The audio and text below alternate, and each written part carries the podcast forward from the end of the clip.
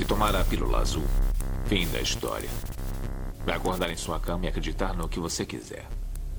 Se tomar a pílula vermelha, fica no País das Maravilhas. E eu vou mostrar até onde vai a toca do coelho.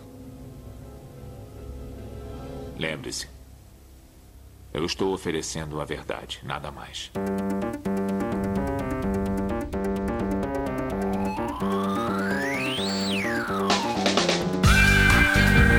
Magicando. Praise the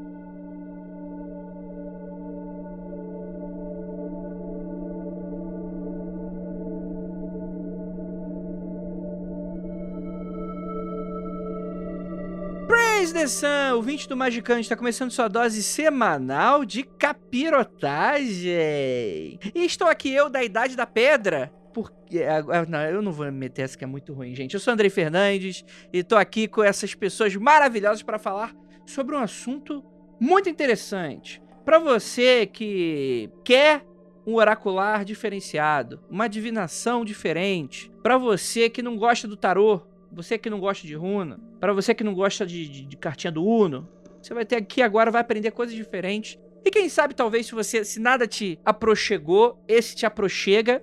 E também, por que não, a gente falar um pouquinho sobre uma técnica extremamente antiga de entender o mundo e suas formas e sua natureza, a geomancia. Para me ajudar, temos aqui ela, nossa queridíssima Juliana Ponzilaco. Como é que chama aquele Pokémon? Já que você tá falando do Geodude, Geodude. você fez piadinha aí. Como é que chama aquele Pokémon que é uma raposinha que tem franjinha? É o Vulpix. Eu sou o Vulpix, tá bom? Da, do rolê. Não, mas é que tem um que é azulzinho, que eu fiz um azulzinho, que você que Ah, me ensinou. É, é o Vulpix de Alola. É outra forma dele. Que é um de gelo. Então, se tem o Geodude, oi, hoje eu tô de Vulpix aqui nesse rolê. Eu nem sei se ele é legal, mas enfim. Eu também não sei se eu sou legal. Todos eles são demônios. Não aprendeu na, na aula evangélica, não, Ju? Todos eles são demônios ali. Verdade, né? Verdade. Com as cartinhas de Yu-Gi-Oh! E temos ela aqui também, nossa cartinha de Yu-Gi-Oh! Ananda. Opa, rapaz, eu preciso falar que hoje o Praise the Sun foi com todo o âmago do seu ser. Bateu aqui no meu coraçãozinho, bateu no ouvido e foi a Lívia concordando ali, ó. Doeu aqui. Meus parabéns. ah, de nada. Tô treinando. tô- tem 500 milhões de episódios aí pra, de, de, de Tá treinamento. aquecendo a voz? É. Eu, a- Antes de Né? gravar? eu acho que tem que ser assim mesmo, Andrei. Ah, Tem é? que ser assim mesmo. Tem que. É. Entendi. Vou ficar fazendo isso ao invés de escrever livro, né? E temos aqui Lívia Andrade. Oi, gente, eu gostaria de saber se dá para entender geomancia sendo de humanas. Temos aqui também nossa especialista em paus e pedras, Raquel Ferraz. Boa noite, princesas. Tudo bom? Que legal estar aqui com vocês de novo.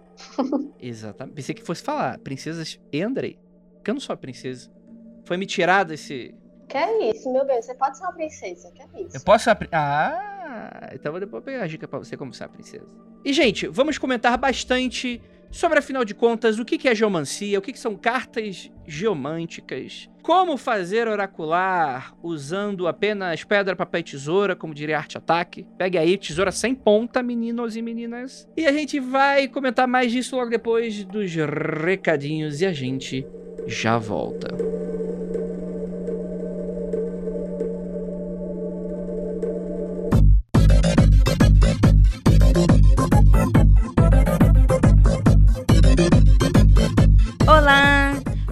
Bem, ouvinte do Magicando?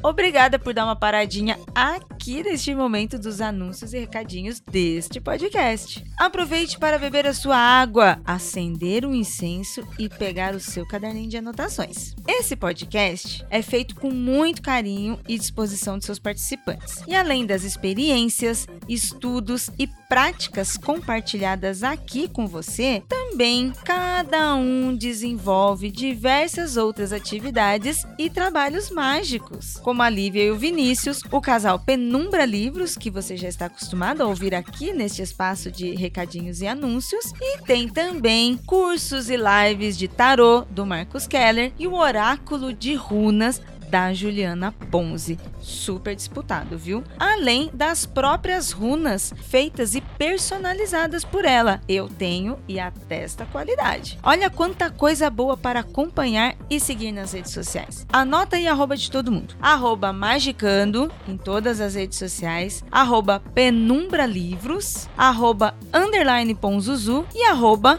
Marcos Keller. Além da Anandinha e dos nossos convidados que passam por aqui. Beleza? E aí, tudo pronto para o podcast? Nome de paz para você e até o próximo programa.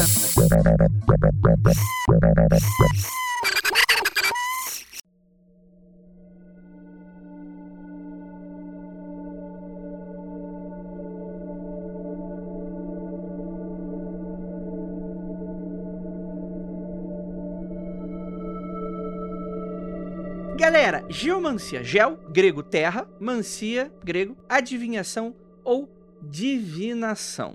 Que afinal de contas é algo muito interessante porque a gente já falou aqui em diversos momentos e sobre divinação, né? Nós temos episódios sobre runas, sobre tarô, episódios genéricos de divinação, né? Da onde vem a divinação, oracular. Eu quero até fazer mais episódios nesse sentido. Geomancia era um assunto que eu estava extremamente curioso, porque nele acredito eu que você não tem essa necessidade de pagar 90 reais num deck de tarô ou pedir para as forjas de Mordor fazer as suas runas, né? Você pode fazer de maneira muito simples. O, o teu arte-ataque aí da divinação, que é geomancia, né? Ou talvez possa ser mais complexo do que eu esteja imaginando, né? Mas em teoria, a divinação são essas práticas divinatórias principalmente de oráculos, que eram considerados manifestações divinas na antiguidade, né? A galera que sabia do passado, presente e futuro e coisas nesse sentido.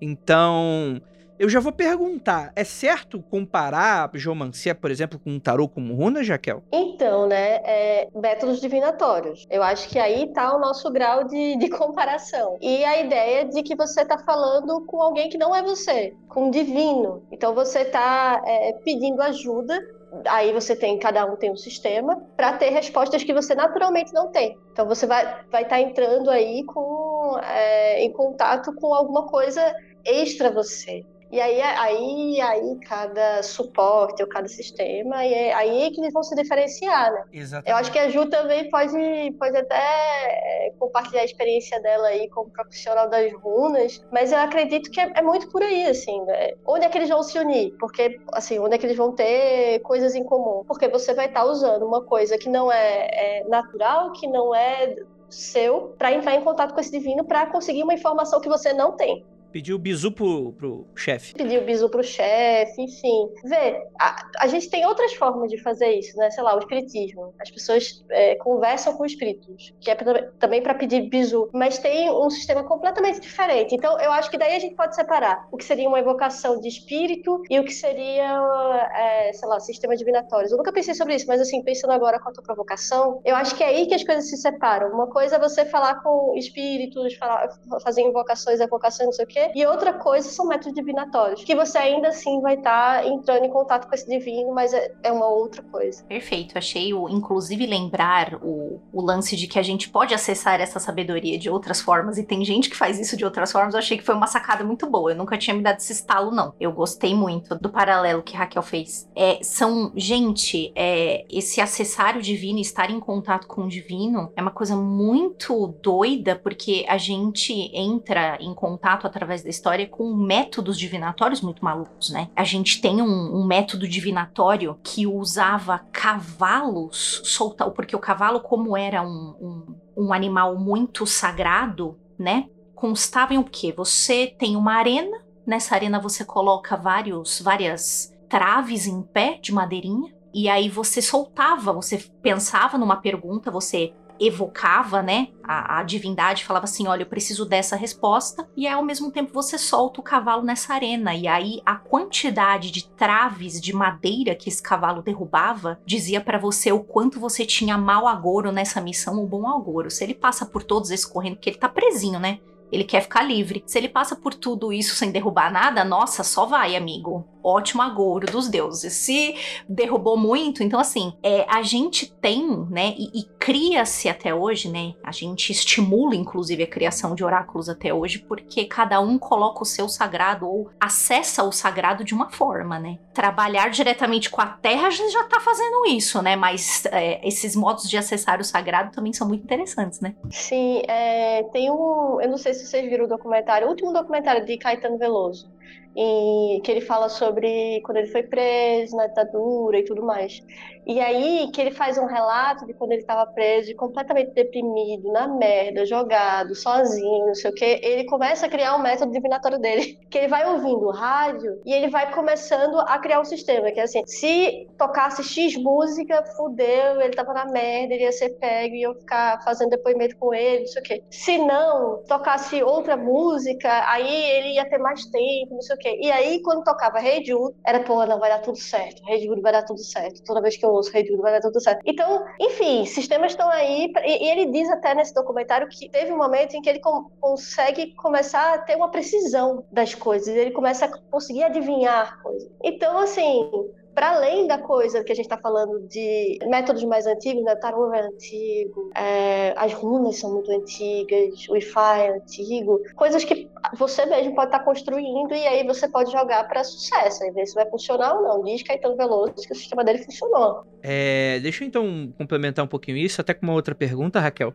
que eu acho que isso vai ser bastante interessante. Mas antes, deixa eu dar um pequeno adendo para um ouvinte que provavelmente pode estar caindo aqui de paraquedas, né? A gente já falou algum, algum momento em que outros métodos oraculares, né, compostos, sei lá, as cartas, as pedras e tal, eles são uma ferramenta, né? Ele não é o, o poder ali não está intrínseco àquelas coisas. E aí a gente cita exemplos de pessoas que acho que você faz muito bem com esse documentário aí do, do, do, Caetano, que tem gente que vai fazer adivinação olhando embalagem sucrilho no supermercado. A pessoa vai olhar aquele padrão ali e vai falar, putz, vai acontecer uma parada, né? Quando a pessoa, obviamente, está muito avançada, se conhece bastante, né? Tem um certo contato mais familiar com o seu lado mais... mais intuitivo, talvez, né? É, sei lá, placa de carro, né?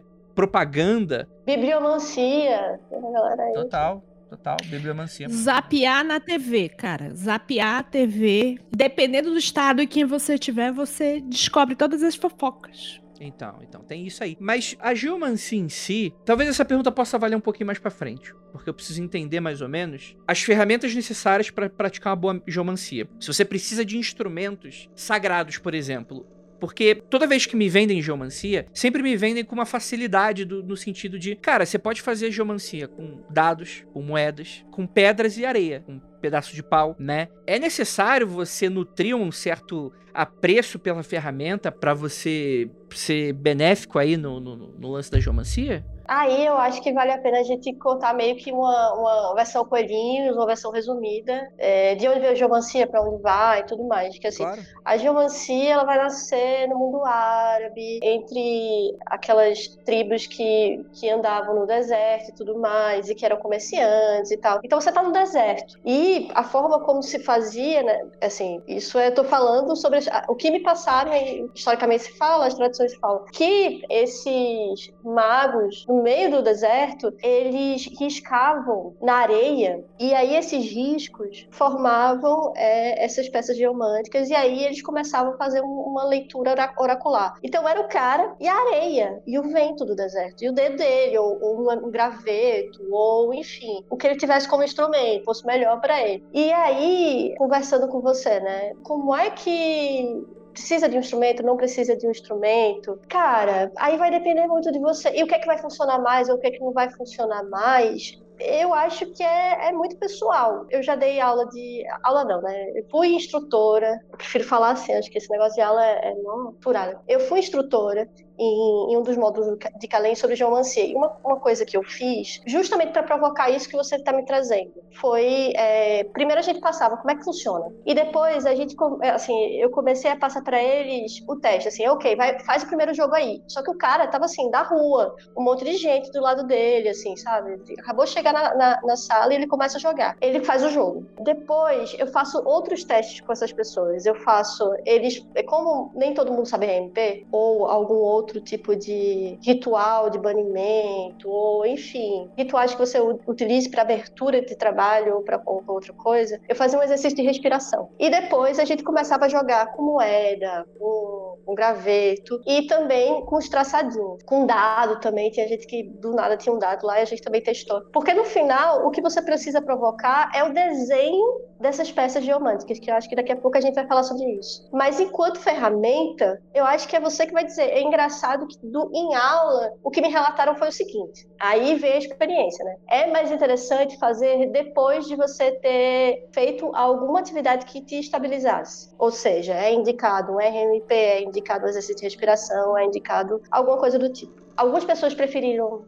as moedas porque era mais rápido, mas outras preferiram os traçados, que é você fazer esses tracinhos. No... Eu fiz até um exemplo aqui que eu fiz o mais cedo. É você fazer esses tracinhos aqui, ó, e ir contando. E aí tem uma outra coisa que isso eu não tiro da minha é, experiência de aula, mas eu tiro é, sobre essa ideia do divinatório que a gente está falando. Se a gente está falando que a gente está pedindo licença para o divino, a gente está pedindo para que o divino fale com a gente, a gente precisa abrir um portal, né? Porque só se você fosse um super fodão e que fale direto aí com os deuses e que, tipo, durma com Deus, acorde com Deus e eles ficam falando com você o tempo todo, você vai ter esse acesso. Mas eu, uma pessoa comum, uma pessoa normal, eu preciso abrir um canal. E aí, como é que eu vou abrir esse canal e como é que eu vou falar com esse divino? Porque ainda tem essa. A gente tá falando de processo divinatório. Novamente, vai para aquela discussão que a gente estava tendo no início, né? Você tá, tipo, acessando coisas que não são você. Então, é... sobre ferramenta, eu acho que a pessoa vai mesmo construir suas ferramentas. É dado, é moeda, é tracinho. Eu prefiro tracinho também. Mas aí é uma coisa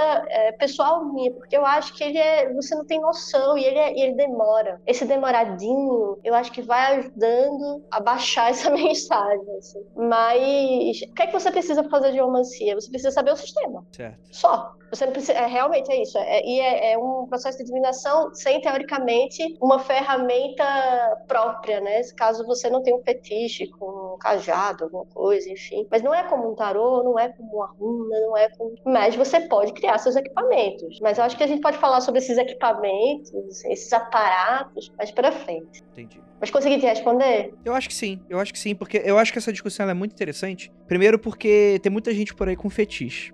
Brincadeira. Vou falar sério agora. É... Não, mas eu achei essa, essa discussão é muito interessante porque você toca num ponto que aqui no Magicando, pela composição da mesa, muitas vezes, a gente toca muito pouco. Que é sobre essa questão de você acessar o divino. Naturalmente, né? É, e Lívia são safados do caos, né? Ju, infelizmente, tá indo por esse caminho, não aprovo mas está. Mas ela, obviamente, também tem muito esse lance do divino também, com toda certeza. Mas a gente acaba falando muito pouco disso, né? Do, do, do- desse acesso. Porque, bem ou mal, tem muito dessa questão dos paradigmas, né? Que tal. Então, às vezes eu noto muito que, para algumas pessoas, tem muito aquela coisa de não, o poder tá dentro de você. Você vai ter que acessar isso dentro de você e tal. E você falando isso de maneira tão é, externa, me impulsiona a perguntar pra você sobre como é que é essa sua visão de mundo nesse sentido. Pra você, de fato, você tá acessando algo, o que, que é esse algo? Talvez possa ser uma visão muito pessoal sua, mas por favor, compartilhe. Então, mas assim, veja só, esse divino, ele pode ser o seu eu mais divino, se eu fosse Crowley, poderia ser meu YY, que me traz essa conexão, mas não sou eu comum, a Raquel mundana, a Raquel que tá aqui falando com você, a Raquel que tá tomando vinho, a Raquel que, enfim, que tá fazendo isso agora. Mas pode ser que em outra oitava, outra dimensão, outra coisa, eu esteja falando com o meu eu divino. Isso é uma possibilidade. Eu posso estar falando com alguma entidade específica em processos divinatórios. Eu posso estar chamando uma coisa específica também. Tipo, é, o pessoal de Delfos, né, o oráculo de Delfos. Eles iam, eles iam falar com uma entidade específica. Os oráculos, você, você pode ter uma entidade específica. Mas nesse caso que você falou sobre o caoísmo, eu acho que é tudo tão aberto, André. A gente tá nesse mundo muito pós-moderno, né? Então eu acho que pode tanta coisa. Mas eu acho que quando a gente está falando desse divino, e quando eu falo isso, nesse lugar do divino, é que você acessa um lugar que não é o do mundano, não é você. Talvez você em outra dimensão, talvez você em outra oitava, talvez você, talvez o seu divino, talvez o seu sag, talvez quem? Não sei, a gente tá aí perguntando pro divino. E aí quem você é? E aí quando você Dá pra tirar a Geomancia perguntando quem é o cara? Você fala, ô, quem é você? Não pode dizer, não, não? Rapaz, pode tudo, né? De que jeito? Não sei, a gente organiza. Mas poder, pode. Entendi. Alguém quer fazer alguma adição na- no papo antes de eu passar pra frente, gente? Não é porque eu adoto magia do caos que eu não acesso divino. A diferença é que talvez para alguém que seja mais e agora eu vou usar uma palavra talvez errada, mas clássico para acessar esse divino, é que eu uso meios que talvez aos olhos dessa pessoa seja Hum, pode isso não. Essa eu acho que é a grande diferença. Tipo, ó, isso aqui não é o que a gente esperava. Mas eu gosto muito desse lance que a Raquel fala, porque assim, quando a gente assume o nosso eu mágico, é um, um outro eu. Andrei, eu tenho certeza que se você um dia quiser trabalhar com o meu eu mágico, você vai se surpreender, porque eu sou brava. O meu eu mágico não é esse eu que vocês dizem pra mim, ah, é que bonitinha, já é fofinha, ela fala com paciência tal. O meu eu mágico, eu preciso ser incisiva. Porque quando eu entro pra fazer alguma coisa mágica, eu quero ter um resultado. Se eu não acho o resultado, eu vou ficar mais puta ainda. Então eu canalizo isso pra fazer. Então, quando você. O seu eu mágico é outra pessoa. E só de você acessar, de você parar, de você fazer um exercício de respiração. O Inayan tá falando aqui no chat, né? Do tracejado que coloca a pessoa, e isso é o, também o desejado, né? Numa espécie de transe, porque aquele bagulho repetido, cara. Tu tá lá, tu, tu, tu, tu, tu, tu. Uhum. Você tá acessando um outro você. Que não é aquele que acabou de chegar da rua, precisa lavar a mão, passar álcool gel. É, outro, é um outro eu seu. Você acessa um outro eu seu, que pode ter informações dos seus outros, do e principalmente do seu eu mudando. Claro que pode, mas é outro você. É outro rolê aí. Entendi. É claro que eu vou trabalhar com o seu eu mágico, né? Porque se eu for trabalhar com o meu, tô fudido. Não, não tem, eu vou bater na porta e não tem ninguém. Tá, tá. Aí você vai, você vai me evocar e eu vou aparecer só que tcharam! Exatamente. Aí, obviamente, você vai Abre fazer o que você geladeira. tá falando aí. Eu também. Abrir a geladeira de calcinha e me dar porrada, porque aparentemente esse é o teu, teu, teu mágico. Vai, vai, vai bater até funcionar, né? Vai ser no, no soco. Eu queria falar uma coisa, assim, que Claro, claro. eu fiquei falando, né, tipo, jeitos, formas, moedas, não sei o quê. Eu acho que é muito importante a pessoa ir testando e vendo ao que o corpo dela se adequa. Mas, assim, tem certas experiências que trazem, é que pessoas falam que dá mais efeito. assim. Pessoas, mais pessoas tiveram sucesso. Enfim, testem. Traçar na areia é um outro rolê, digo logo, porque pensa a diferença do seu lápis fazendo assim e pensa do seu dedo fazendo assim na areia. Então, eu acho que fica aí a pessoa que tá ouvindo, a pessoa que vai pegar isso depois, teste, teste no seu corpo. Você vai, vai chegar uma hora que vai bater o melhor jeito pra você fazer. A técnica da geomancia, aparentemente, quando a gente vai estudar sobre, ela é árabe medieval, né? Do, do que eu tô vendo aqui, né? E eu percebi também que quando ela chega na Europa, ela vai ser adotada através de muitos métodos diferentes, né? No sentido de que não é uma geomancia, né? São geomancias.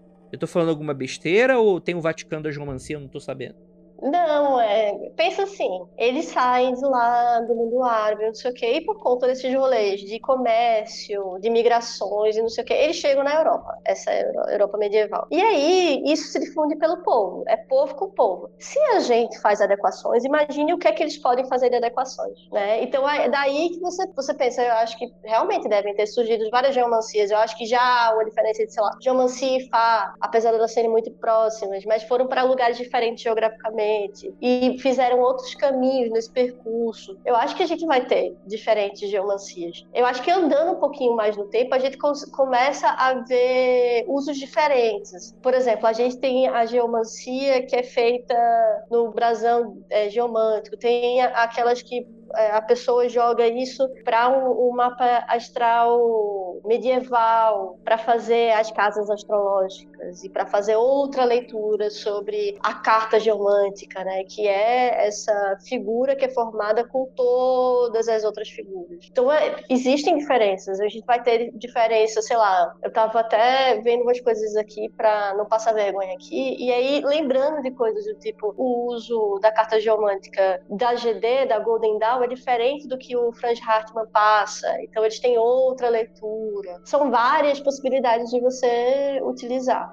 Perfeito, perfeito. Vamos então adentrar na técnica, que eu acho que os ouvintes, a gente tá falando de, de carta geomântica e tal, eu acho que o ouvinte deve estar muito curioso para como é que funciona isso afinal de contas, né? Porque quando eu paro pra pensar, dado, eu não, não consigo ver ali nenhuma mensagem vinda dos meus dados, né? Só se se estiver jogando RPG, se você se fudeu, você acertou o ataque, né? Ou teve essa... Mas já é alguma mensagem, né, amigo? Pensa assim, já, Já é uma é, grande tá. mensagem. Você se fudeu, você não se fudeu, já é, é praticamente isso que a gente tá perguntando. Entendi. Vamos fuder, não vamos fuder? Posso Demais. então montar um oracular através de um D20 e usar as regras de D&D pra vida? Pode, Princess. Quer dizer, calma, vamos devagar. Mas pode usar o dado. O dado. Raquel, eu tenho uma experiência de que eu e, e o Vinícius, a gente não sabia onde a gente tava, tava no exterior, queria chegar em determinado lugar. A gente começou a usar um D20 e a gente chegava nos lugares muito mais rápido Tentaram do que D20 se a gente que levou? tentasse olhar Como é que foi isso? a gente jogava o D20 e falava pra esquerda, direita, na frente, tinha um, um- um processozinho. E a gente chegava nos lugares que a gente tinha uma, tipo, uma ideia muito vaga de onde ficava. Me lembra E, de tipo, aquele- aquele-.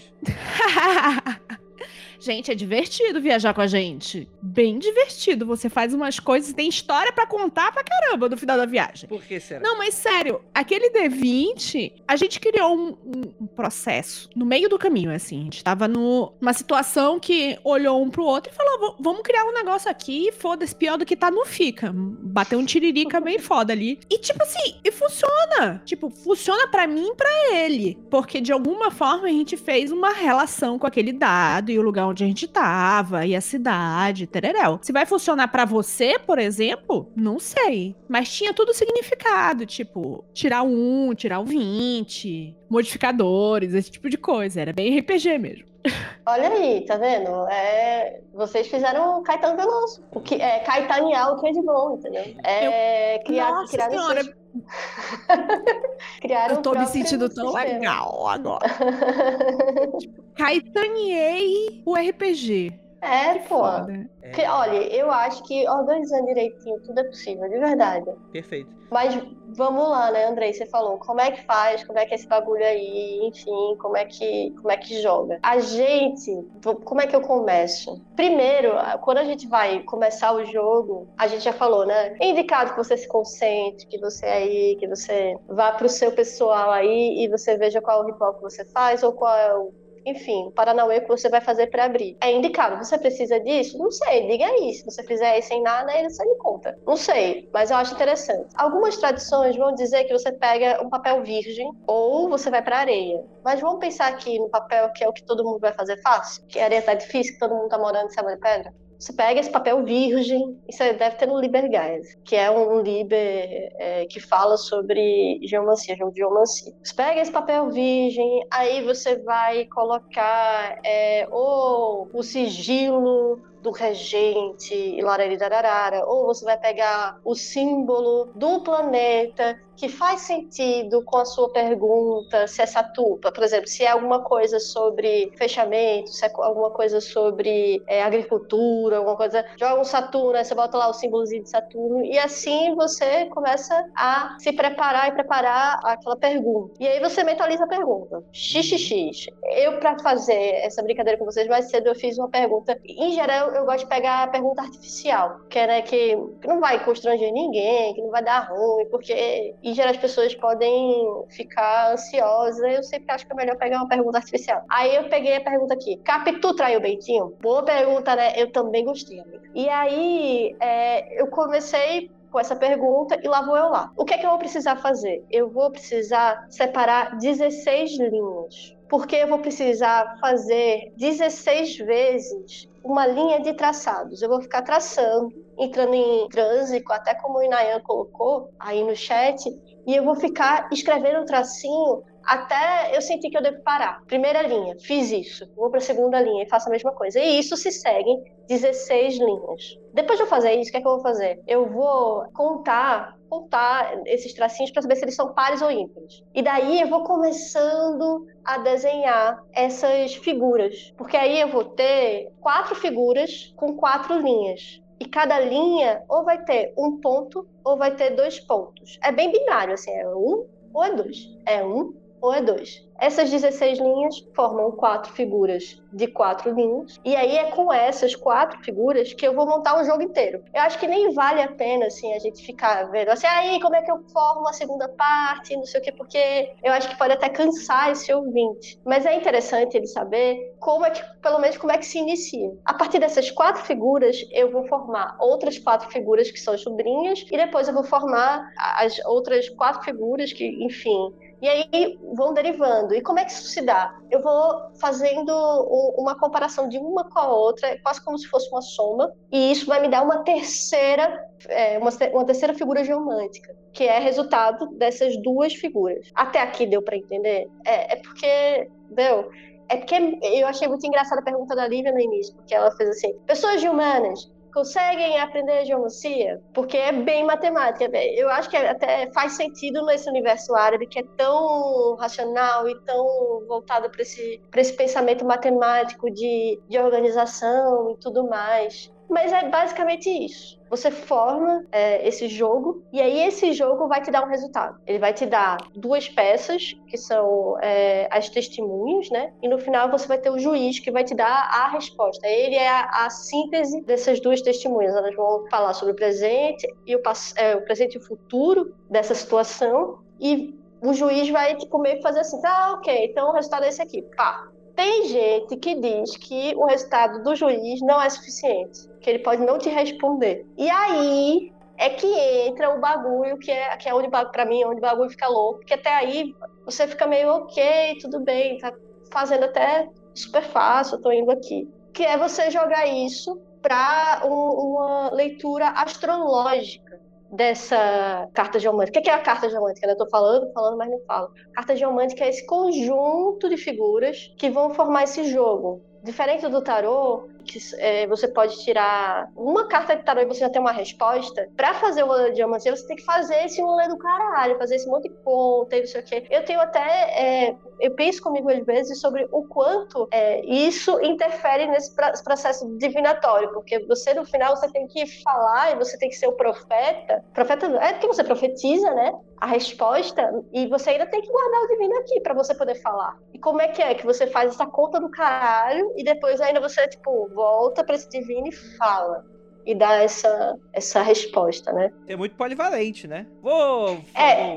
vou usar a droga, fazer um RGP, faço umas contas matemáticas e falo com o divino. É simples. Ou aquele negócio que eu discutia com meu pai, né? Que matemática é uma questão de fé.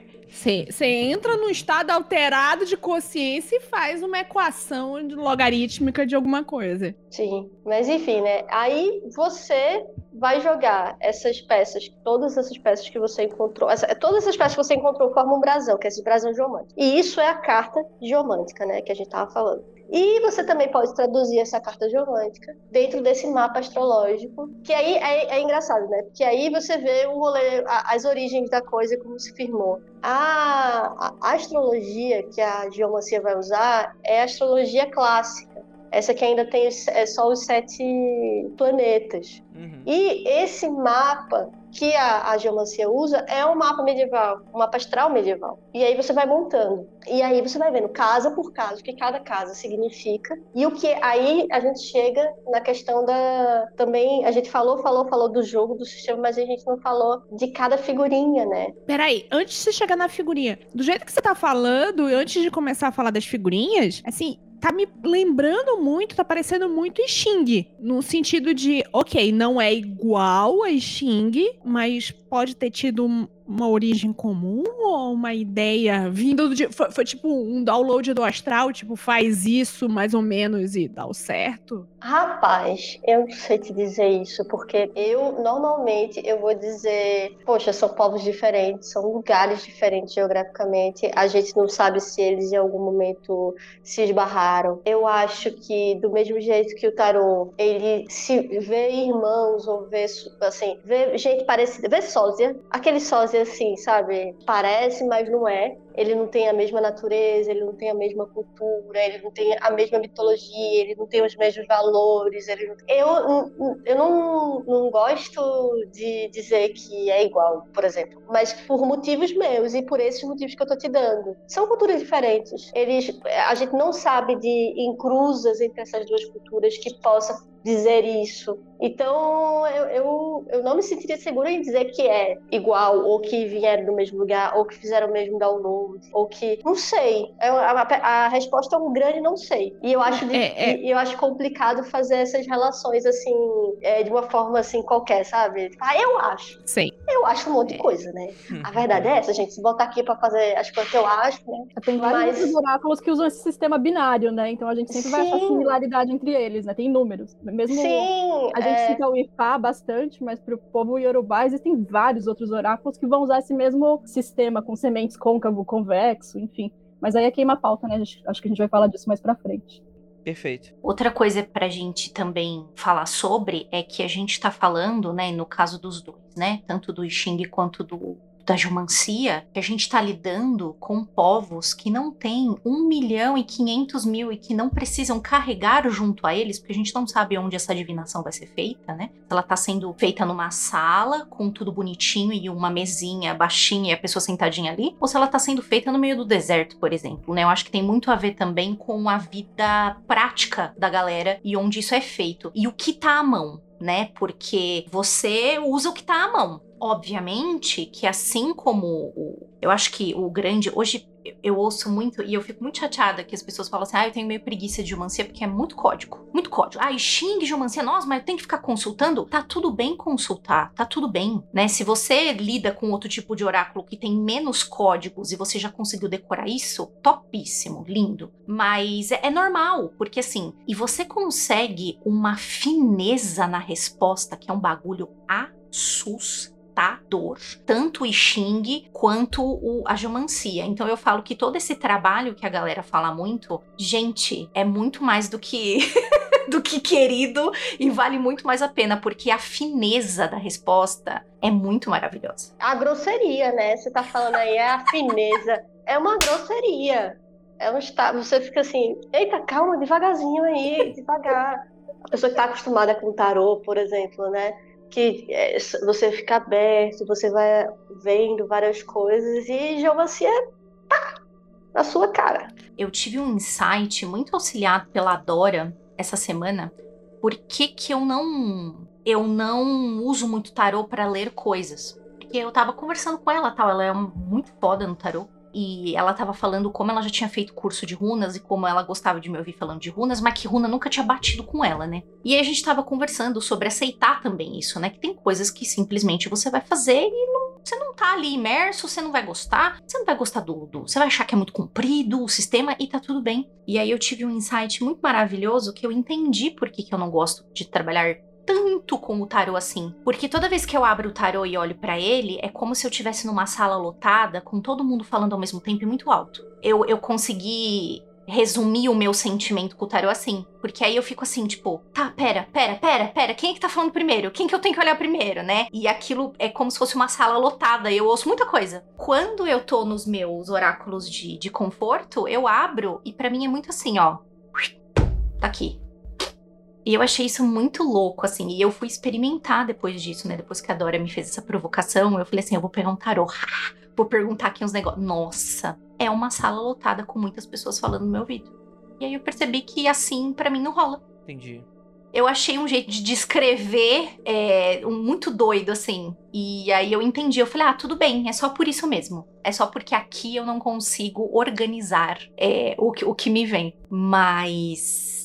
Geomancia, tudo que tem a ver com que trabalha com coisa de terra, assim, eu tenho muita curiosidade de que alguém leia e fá pra mim, porque eu também quero muito olhar pra ver como aquilo funciona, porque pra mim faz tudo muito sentido, tudo que é telúrico pra mim faz muito, ai, tá lá, tá lindo. Hum, ai, que lindo, é só eu pegar isso aqui. Tá pronto, sabe? Pra mim é muito essa sensação. Tem muita gente falando no, no ambiente, cara, muito real. A- a- Pra mim, as runas é, é bem mais simples. Parece que muita gente tá opinando ao mesmo tempo em tarô, em outros oráculos. Talvez na geomancia tenha gente de menos. É que se a gente pensar o que, que a gente tá falando, né? O que, que são essas cartas, ou essas figuras, ou enfim. Eu me lembro de ler o livro do Jodorowsky e ele falar que o mestre dele disse para ele que o tarô de Waite era um tarô, um tarô menor, que o, o bom mesmo era o de Marcélia. Porque o de Marcélia tinha, não tinha os desenhos, ele tinha aquela, aquelas outras figuras que eram mais abstratas. Elas não te jogavam já para uma coisa mais objetiva. O caso de geomancia, e eu acredito que runa também, porque eu não, eu não sei nada de runa, viu, amiga?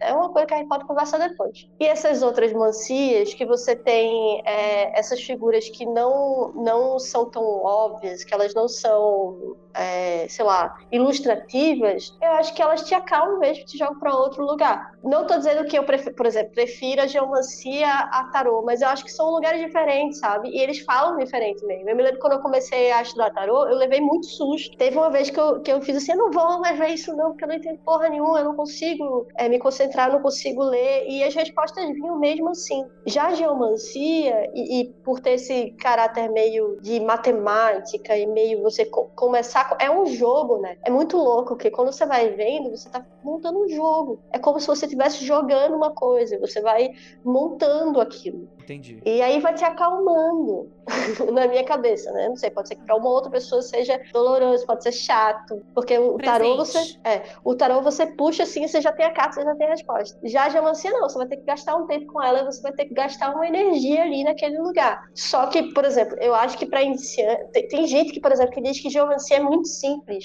que geomancia é tipo é, divinação menor. Eu completamente discordo, mas tem pessoas que têm essa, essa impressão, justo porque você, sei lá, o tarot tem 78 cartas, né? A geomancia vai ter 16 figuras só, mas que elas vão ter é, posições diferentes, que aí vai dizer outra coisa dela. Enfim, as posições onde vai cair, isso conversa muito, eu acho também, a Ananda falou de Ifá, né? Isso conversa muito com Ifá também. O lugar onde sai, né? É, aquilo também é importante, aquilo fala alguma coisa. E aí você vai sabendo os sabores, assim, e, e, as coisas. Quando você vai aprofundando no sistema, você vai vendo que você tem muitas possibilidades e você pode brincar muito. É muito engraçado como, como é o, o, o sistema para você brincar e ficar moldando ele de acordo com o que você consegue fazer.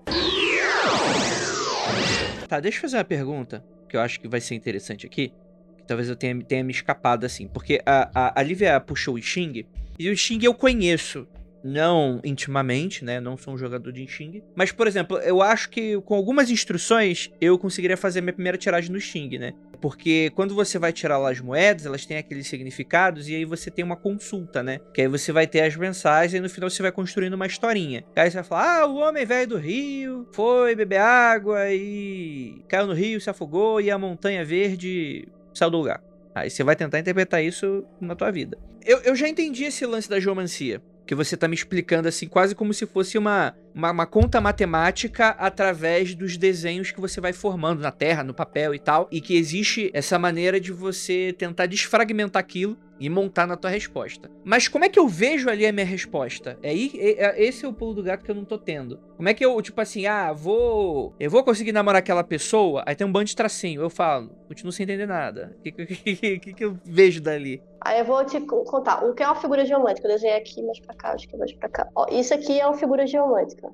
Tá vendo? Ela tem quatro linhas e cada linha ela vai ter ou um ou dois. Ou um ou dois. No caso, a figura que eu tô mostrando aqui é a poela. Ela é, a primeira linha é um, a segunda linha é dois, a terceira linha é um e a quarta linha é um. Essa é uma figura. Essa, essa é a figurinha que você vai ver. Várias figurinhas dessa. No caso, a gente tá falando de. É, no jogo todo, você vai ter 12, 14, 15 figuras que vão formar o jogo todo. Onde é que você vai ver a sua resposta. Ou pelo menos onde você vai começar a ver sua resposta. Que é nesse lugar onde a gente está falando que é das testemunhas. Tipo, você fez o primeiro jogo e aí você armou o negócio inteiro.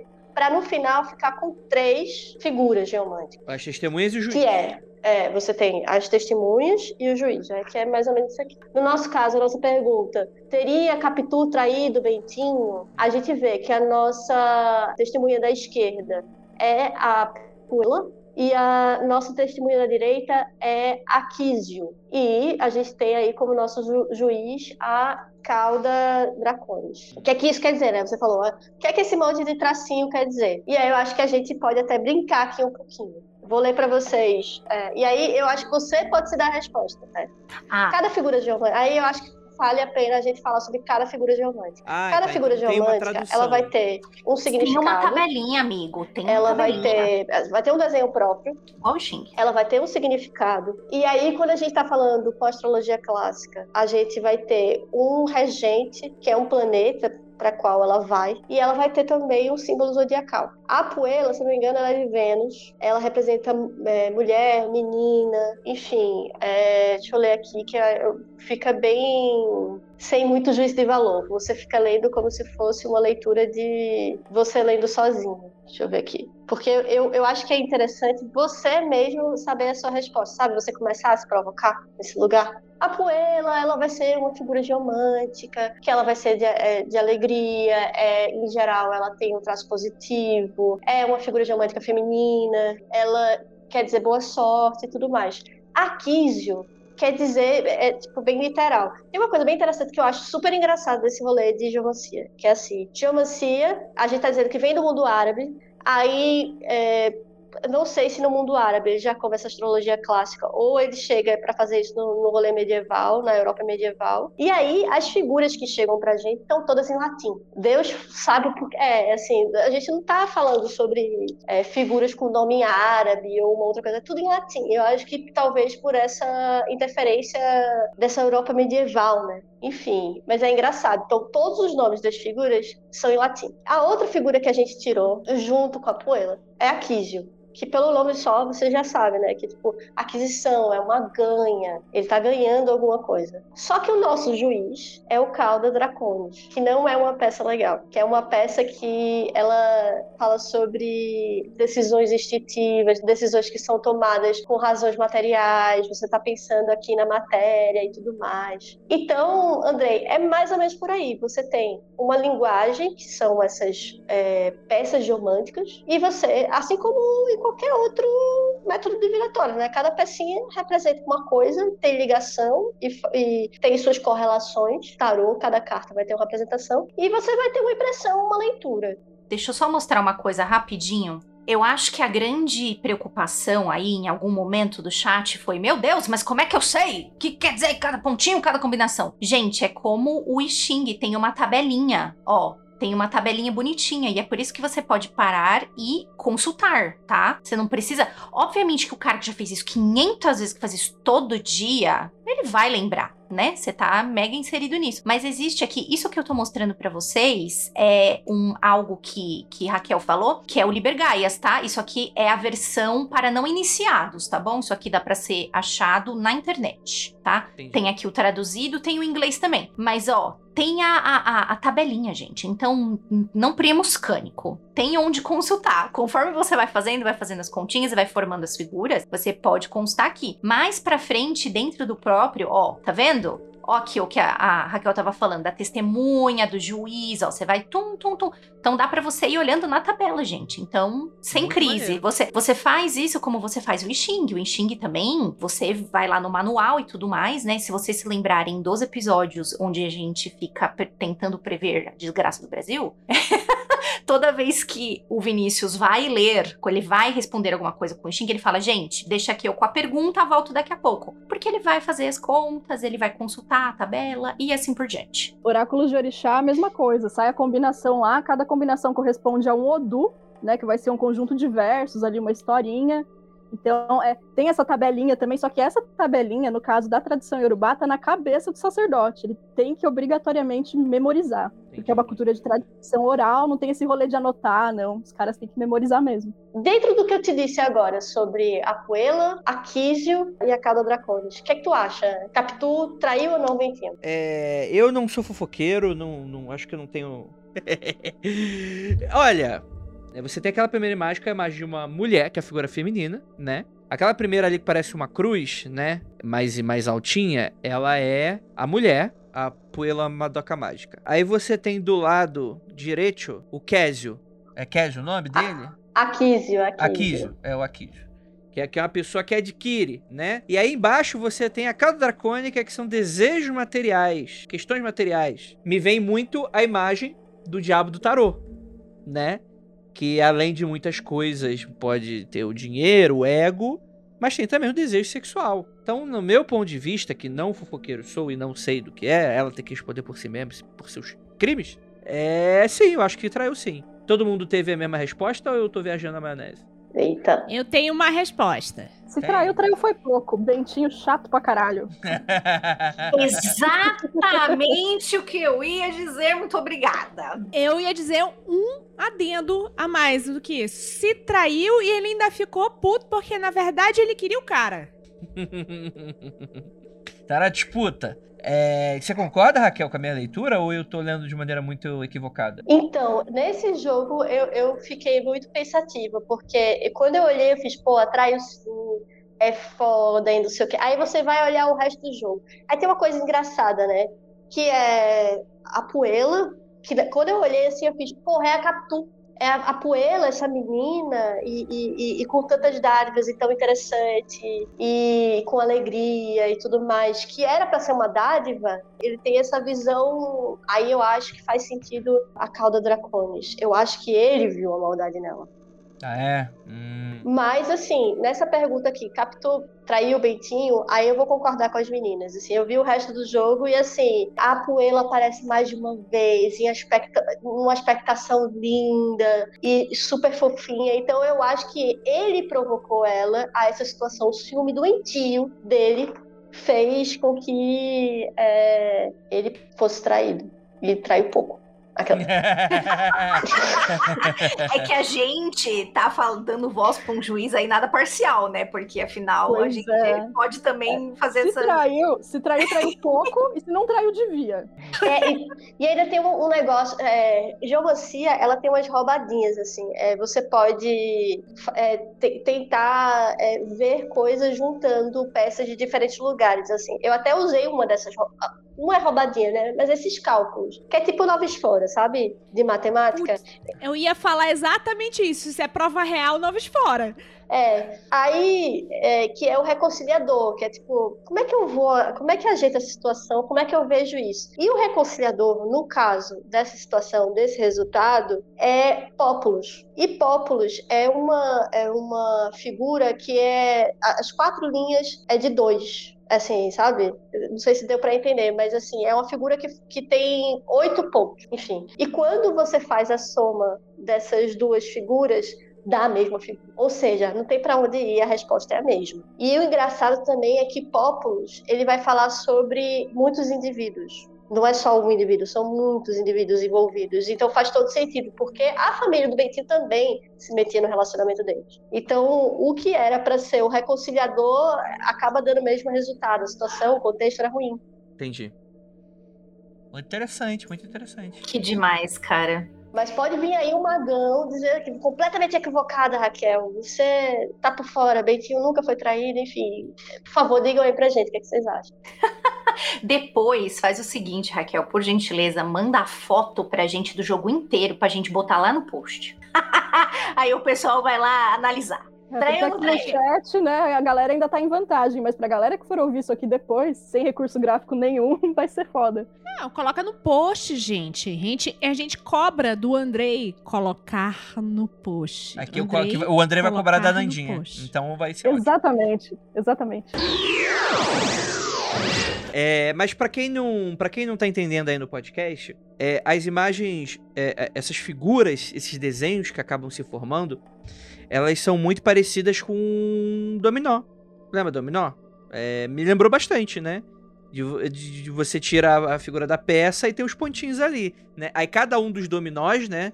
Você vai ter uma leitura específica sobre um elemento que no tarot, por exemplo, seria iconográfico, né? Ser um desenho, né? Uma historinha sendo contada através de imagens. E aqui é uma é uma é um conceito, né? Como você falou do rabo de dragão e tal, aí provavelmente deve ter as tagzinhas que você precisa saber entender para fazer essa leitura da maneira mais precisa possível, né? Mas deixa eu te perguntar então. Eu, eu, eu tô gostando do papo. Apesar de eu estar achando muita, muita dificultoso, esse o lance dos tracejados e ficar quebrando e colocando e tal. Mas, por exemplo, essas figuras aí que você tá me mostrando, eu consigo ver agora as tiragens de dado daí. Ficaria mais fácil usando dado pra tirar essas imagens?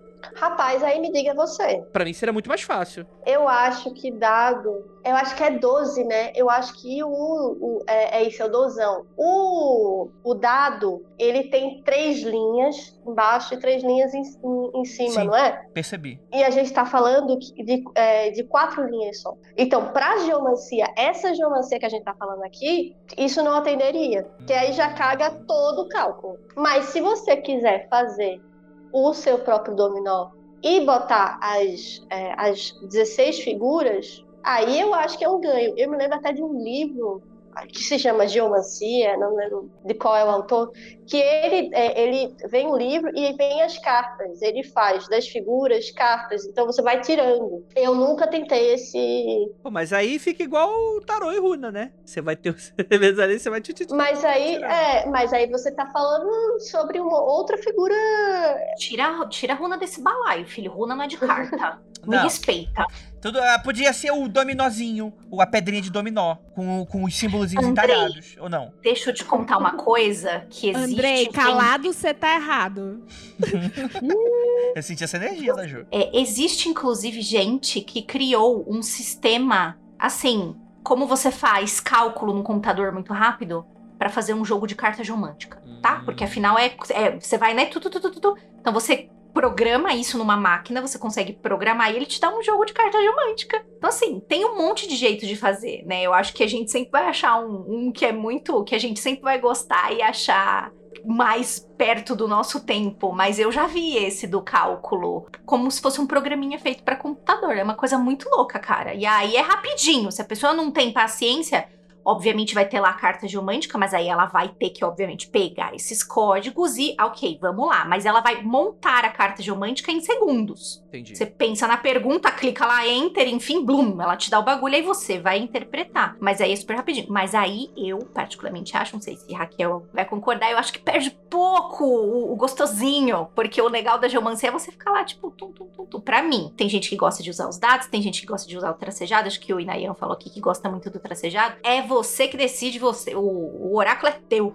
É, então, eu acho que ferramentas, né? Eu acho que a pessoa vai criando as próprias, né? E vai vendo que, que, que aquilo que a gente tinha falado no início, né? Vai vendo o que funciona pra pessoa. Se a gente pensar em astrologia, que antigamente o povo fazia mapa na mão, e que hoje a gente, todo mundo não sabe fazer nenhum mapa na mão, a gente faz tudo nos aplicativos. Mas que também a astrologia é um negócio muito complicado, né? Para esse nosso mundo. E, e geomancia é uma coisa muito mais acessível do que a astrologia na mão, né? No- na, na cara e na coragem. Eu não sou contra aplicativo, não. Eu sou até bem a favor, acho super divertido, acho que é interessante para usar rápido, enfim. Nunca utilizei, depois me passa isso, estou super interessada. Sempre fiquei pensando em, em coisas que facilitassem. Eu já cheguei a fazer as cartinhas das figuras geomânticas para usar rápido para formar com as correspondências, né? Com tipo o rejeite, o signo, não sei o que, para ajudar na hora que você vai fazer as correlações. Essas leituras que são no mapa mesmo, para entender, porque aí facilita. Mas eu nunca fiz, sei lá, um aplicativo ou uso dele. O que eu acho, que aí conversa com o que o Código conversou, é que quem vai fazer no aplicativo não vai entender o- a forma como se faz ou o pensamento por trás. E aí é que nem usar calculadora versus você saber como fazer aquilo. Ah, bem-vindo ao meu mundo.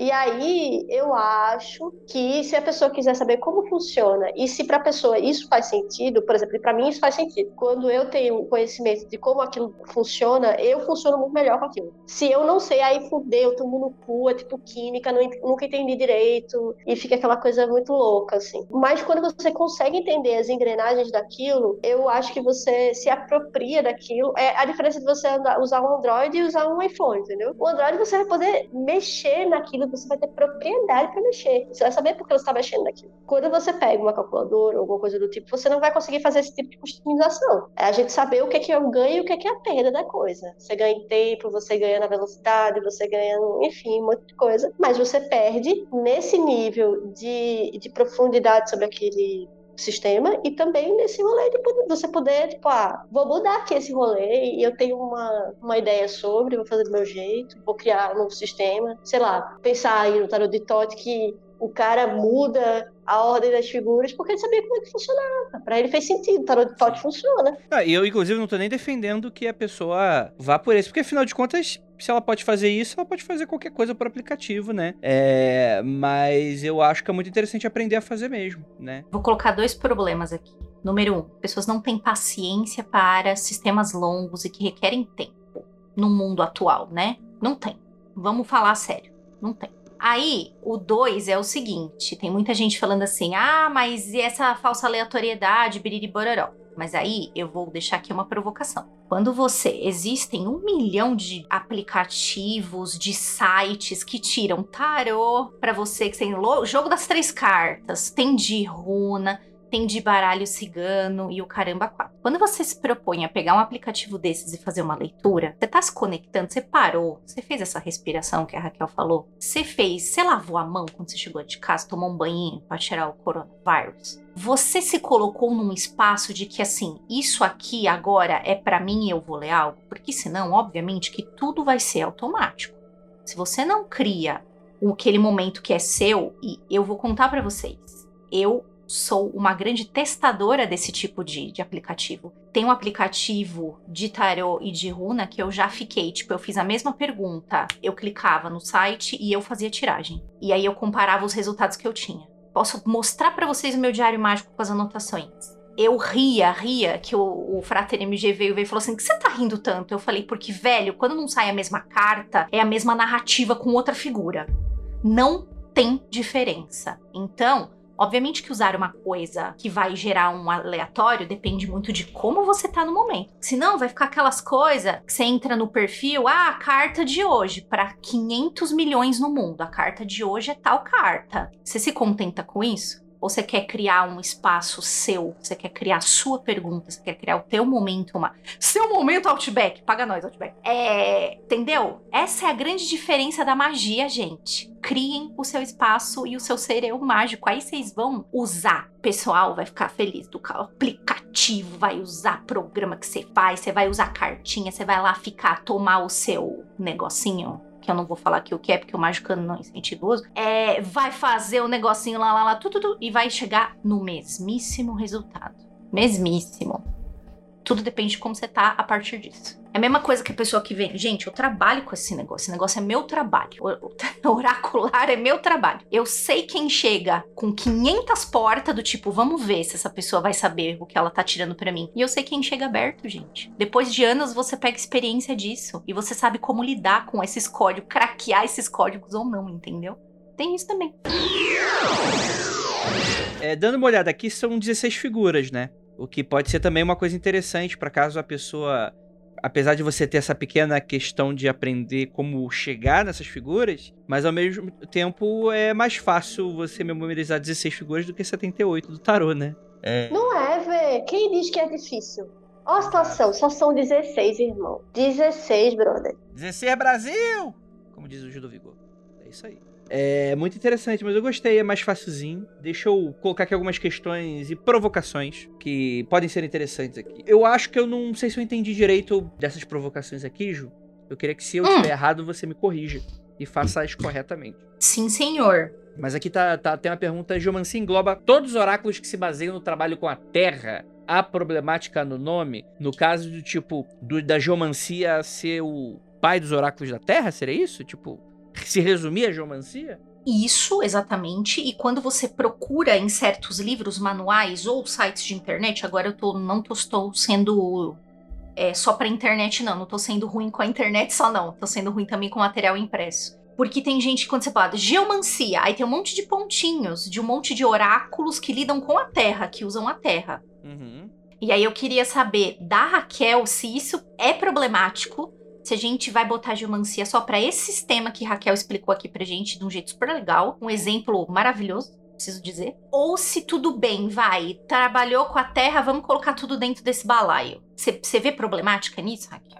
Então, bicha, a gente precisa ir para umas discussões que são até mais filosóficas, aquelas. Porque é, você falou, né? Oráculo da Terra. No início da nossa conversa a gente estava falando, né? Tipo, que é um oráculo para você falar com esse divino. E aí, nessa leitura, o divino que você estaria falando seria esse divino do elemento terra, né? E aí a gente vai na bibliografia, o tijolão da Golden Dawn diz isso, vários lugares dizem isso. E aí eu trago uma outra provocação muito louca, que o primeiro curso que eu fiz no Calem foi geomancia, o Breninho, o Breninho que tá aí acompanhando aí a gente, Breno Zácaro, meu irmão. E aí fiz o curso, e aí geomancia, e, é, é isso, ciência da Terra, é método divinatório da Terra, elementar da Terra, tudo bem, tudo certo. Segue, vida que segue. Lá pra frente, quando eu fui pro meu curso de... que é isso, né? No Calem você tem módulos, e a formatura, depois que você conclui todos os módulos, é o módulo cerimonial, que é onde você bota para jogo tudo que você aprendeu. E quem foi o meu instrutor foi o Peu. Voltando a dizer, no tijolão da Gondendal diz que geomancia é sim método divinatório para a Terra. Aí a gente foi fazer o nosso. É, a ideia é que você construa o seu cerimonial. E aí, lá para as tantas, a gente construindo o nosso rolê. E aí eu falei, ah, vamos usar a geomancia. Não me lembro porquê, não me lembro o contexto. Aí, porque elemento terra, né, vai dar super certo. Aí, quem conhece Peu sabe como é que é. Veio a espada. Vrá! Quem conhece Deus sabe como é que é. Aí ele fez geomancia, divinatório da terra? Hum, não, não é não. Aí eu fiz pronto. E aí é, ele traz à luz essa ideia de que é, vê a, as coisas que a gente se depara. Que a tradução que a gente está falando é a tradução grega, que diz geomancia, que já é uma tradução do árabe, que no árabe não é terra, no árabe é areia. E aí, sendo areia, a gente não está falando de terra. E sendo areia, e sendo. E, e aí a gente tá falando de vento, areia, não sei o que, não sei o que lá.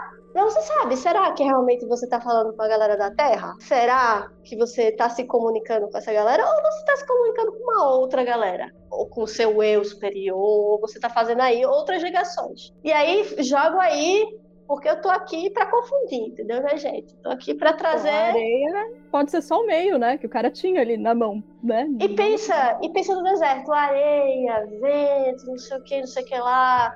Enfim, e tem uma outra coisa que eu acho interessante também, é que no tarô a gente tem os quatro elementos, né? Na geomancia também, porque cada linha é, da figura geomântica ela tem um, um, uma relação com o elemento fogo, ar, água e terra. Então você tem os quatro elementos ali também presentes, assim, dentro dessa literatura clássica que a gente está falando aqui, né?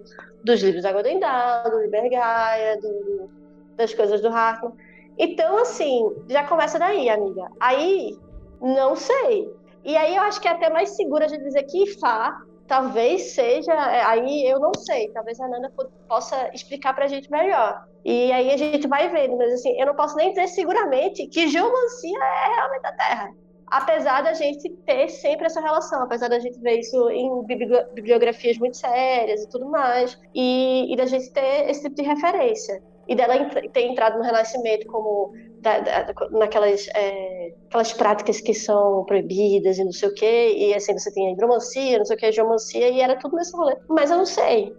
Antes, só um pontinho antes da Nanda, era isso mesmo que eu queria provocar. Amei, porque eu também já falei aqui em vários magicantes que eu não concordo com o lance de tarô é ar, tarô é fogo, tarô não sei o que, runa é terra, runa não sei o que. Eu acho isso meio pequeno demais. E além de todo esse rolê, o que eu já li em alguns materiais é que assim, a gente tem que tomar muito o feeling de que a diferença da terra de algo que pode ser barro, ou seja, não se mexe, ou só se mexe quando você faz o tracinho, e a areia e a tendência do vento de mexer nisso muito mais do que quando você trabalha com a terra. É, é por isso que eu joguei essa pergunta aí do tipo, é isso mesmo? E não tem mais uma outra coisa, né, amiga? Terra tem várias conotações. A pessoa pode estar tá falando terra planeta, terra areia, pode estar tá falando de terra da pessoa, né? Porque a gente faz muito essa ligação de que do elemento terra o homem é até. Enfim, é assim, olhe. Ah, é filosófico o negócio aí. Entendi. Mas isso atrapalha alguma coisa? Não, né? É, é, se você começou com a ideia de Caetano é o que é de bom, você pode se abraçar com a tua ideia de terra e se funciona para você, funciona.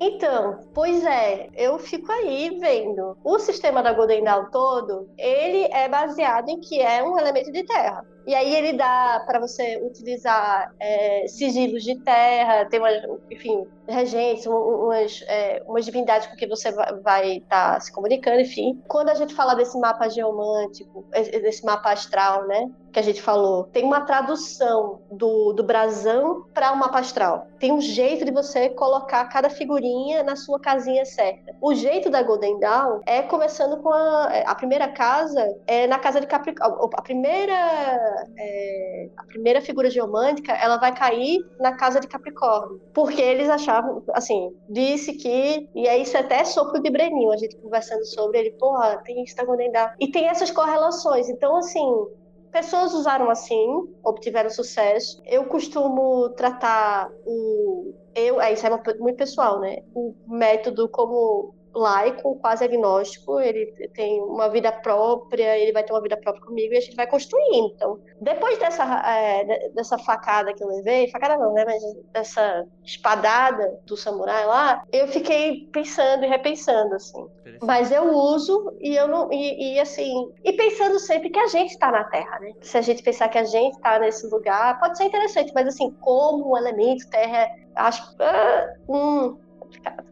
Ananda, o que, que tu ia falar da, da, do IFA? Manda aí.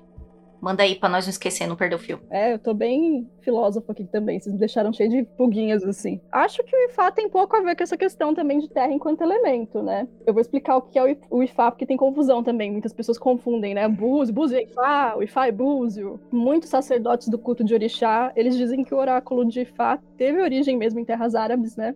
Não é um consenso, mas a maioria deles diz que sim.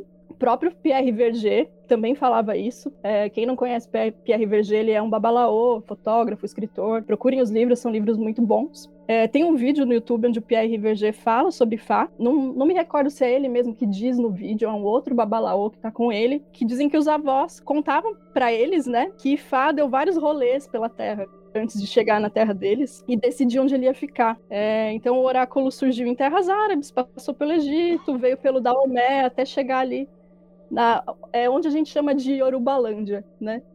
Terras Yorubá. E deixou uma marca registrada lá de adivinhação.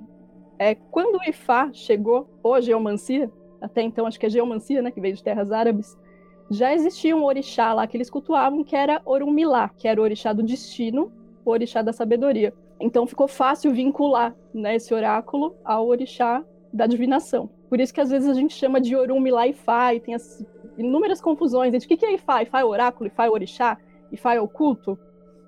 É, Ifá é o oráculo, mas existe essa alcunha para Orumilá Ifá, tipo Alexandre o Grande, sabe? Tipo, o orixá do destino, do oráculo, da divinação.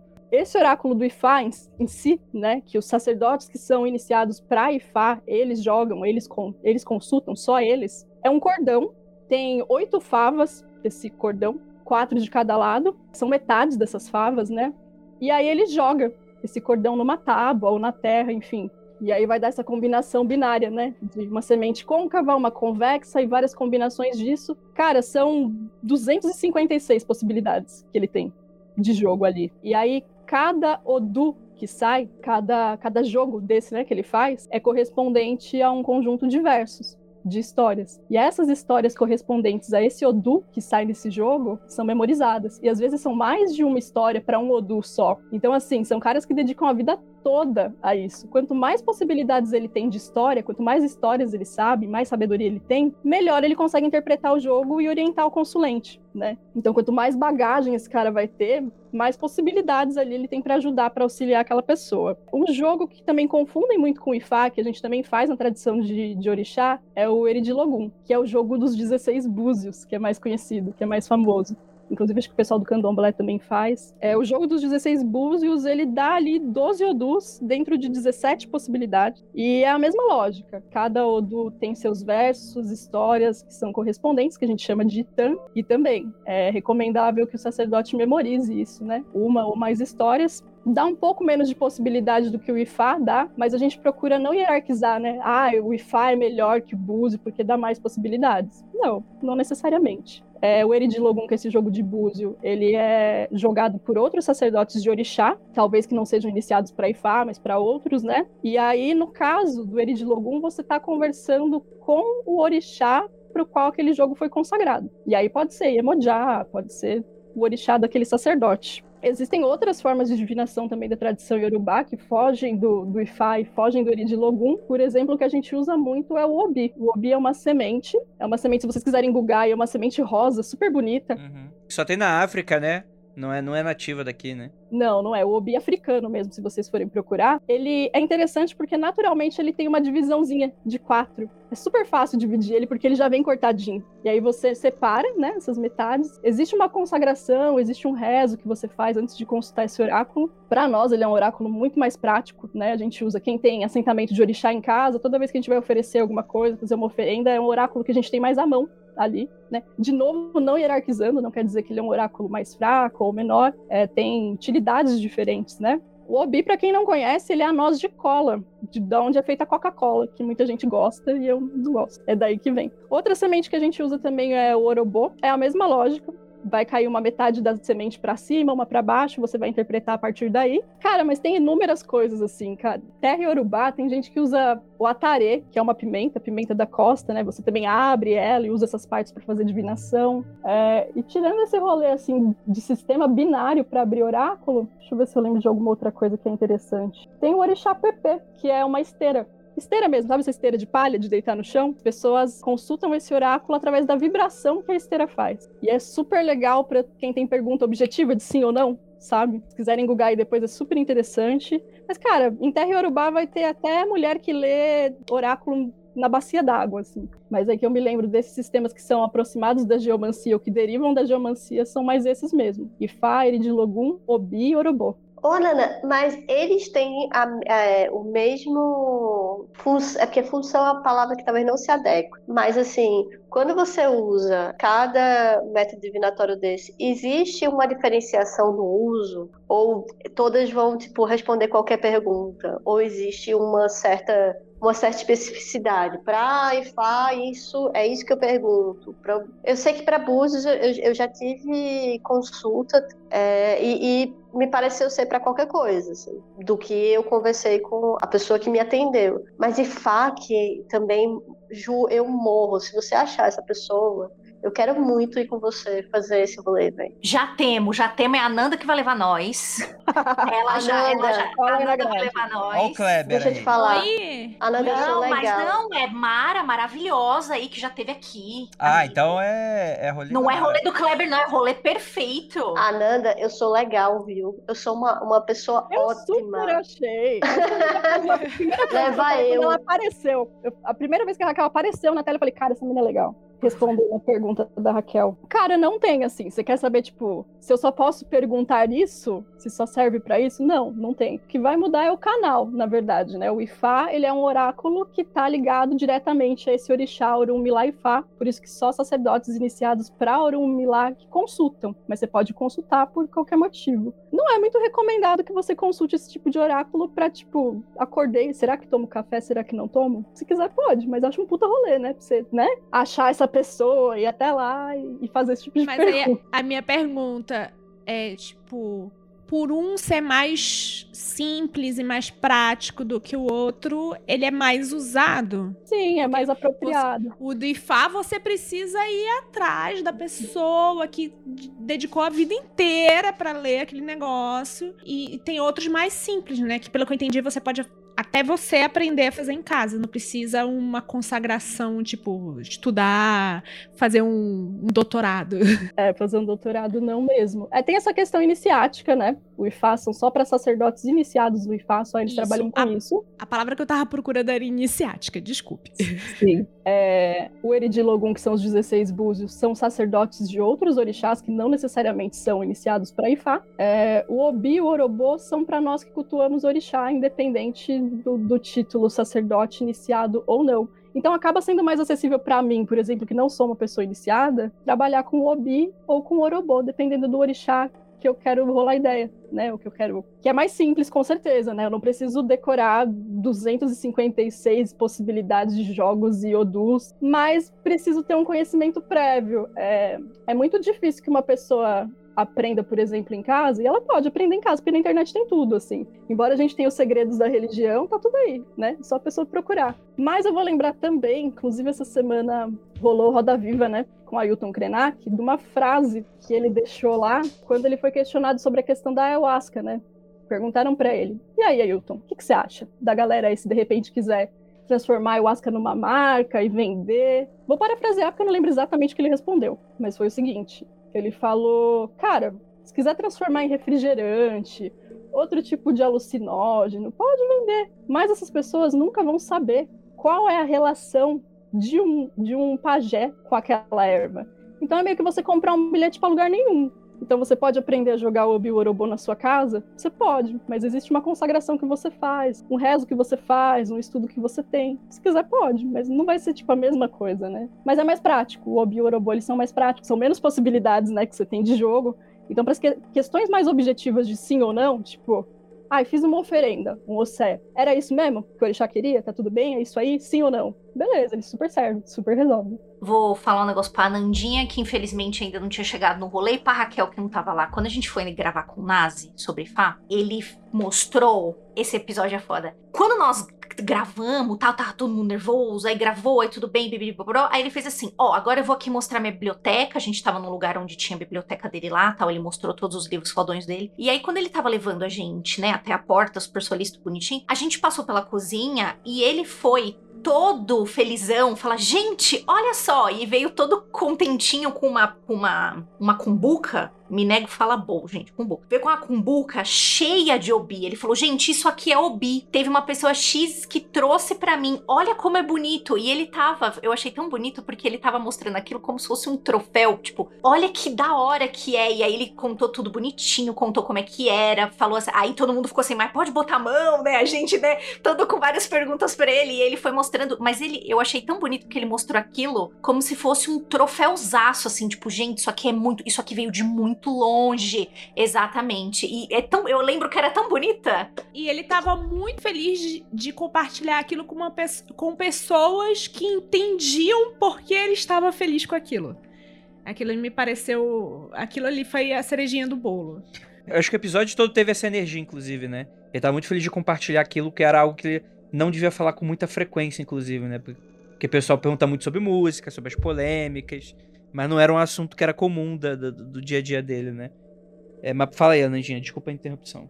Não, imagina. O que eu ia falar que eu acho bonito também na questão do obi, por exemplo, né, que é a semente, é que essa semente, toda vez que a gente vai abrir uma, rezar essa semente e consultar esse oráculo, é como se a gente estivesse realizando um sacrifício, da mesma forma que quando você oferece um corte, um animal. Porque essa semente é uma árvore que não vai nascer no mundo. Ela vai deixar de nascer para te dar uma resposta. Então existe toda uma questão de reverência mesmo, né? É um sacrifício que a gente está oferecendo. Então, você pode abrir na sua casa, mas você tem que ter essa responsa também, né? Essa consciência.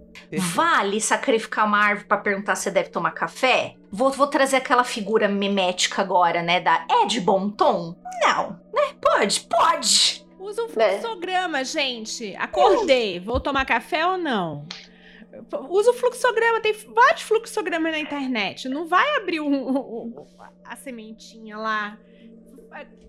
Sacrifica a sementinha, a árvorezinha, uma pergunta mais importante, não é mesmo? Gente, mas dizem, né, que é, o, o, uso inicial desse, desses métodos divinatórios eram todos para grandes coisas, né? Tipo, grandes reinos, para guerra. No caso da geomancia, nesse lugar do deserto, era para saber se a caravana ia dar certo, como é que ia ser, quais iam ser os problemas que eles iam enfrentar no caminho. É uma grande caravana, não é uma pessoa, não é um café, é tipo um grupo inteiro. Daquilo depende a, a sobrevivência da, daquele grupo, né, daquela tribo. É que a gente começa a, a usar assim, e eu acho bom também a gente é, usar para coisas mundanas, mas assim, escolha suas perguntas, né? É isso, né? Muito interessante, né? Um oráculo feito pela sobrevivência, né? Para analisar isso, isso é muito legal, né? É, obviamente, não transforma um oráculo melhor ou pior do que outros, né?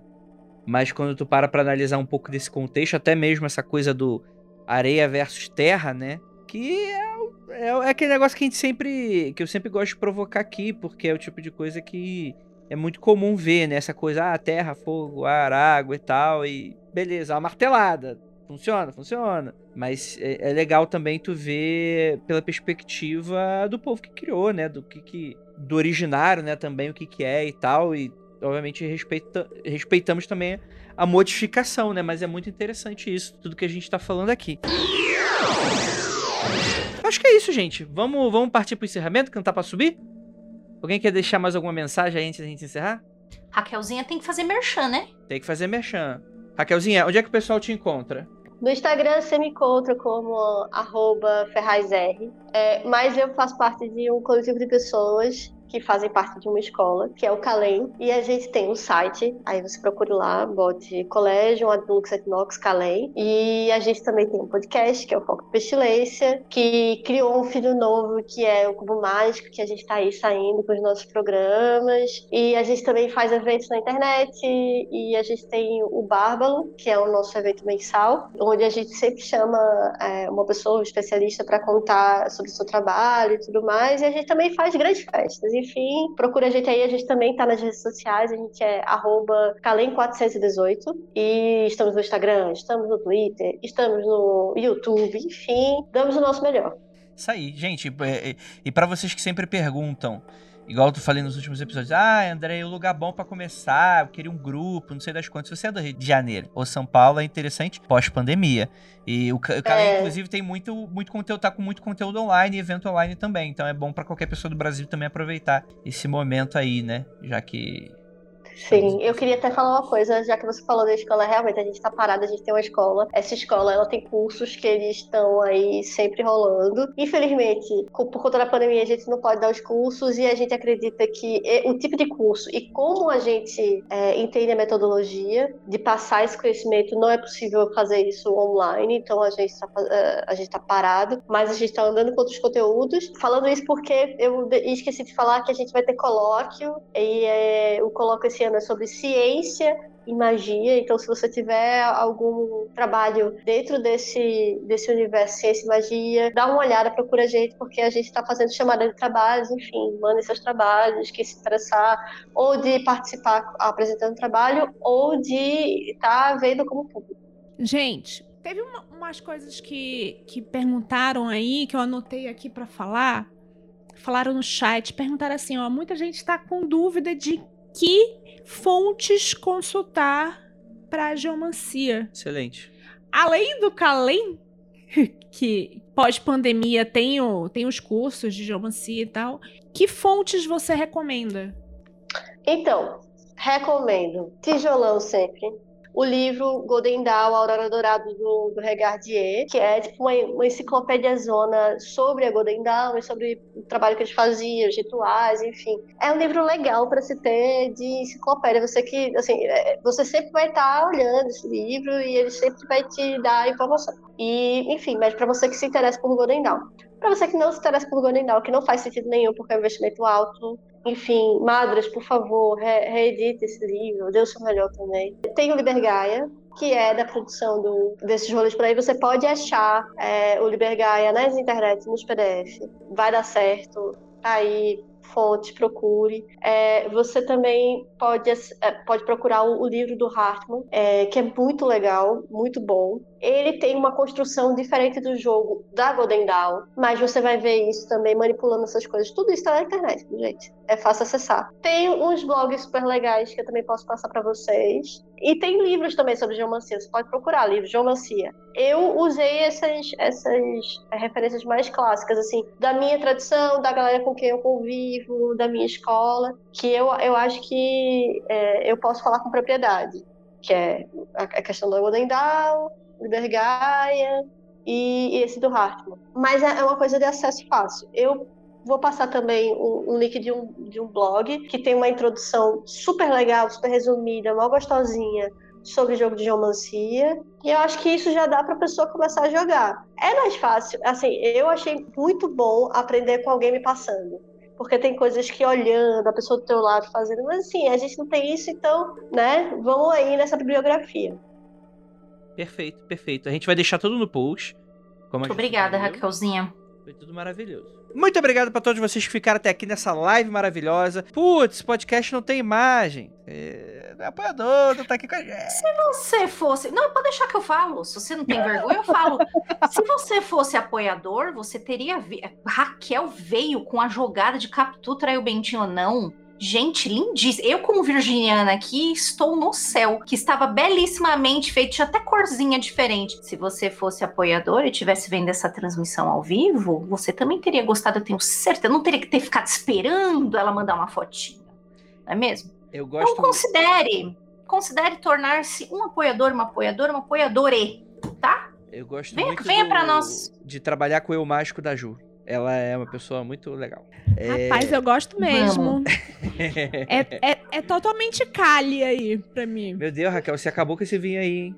Foi gostoso. Tá certa, Raquel. E a garrafa inteira, ó.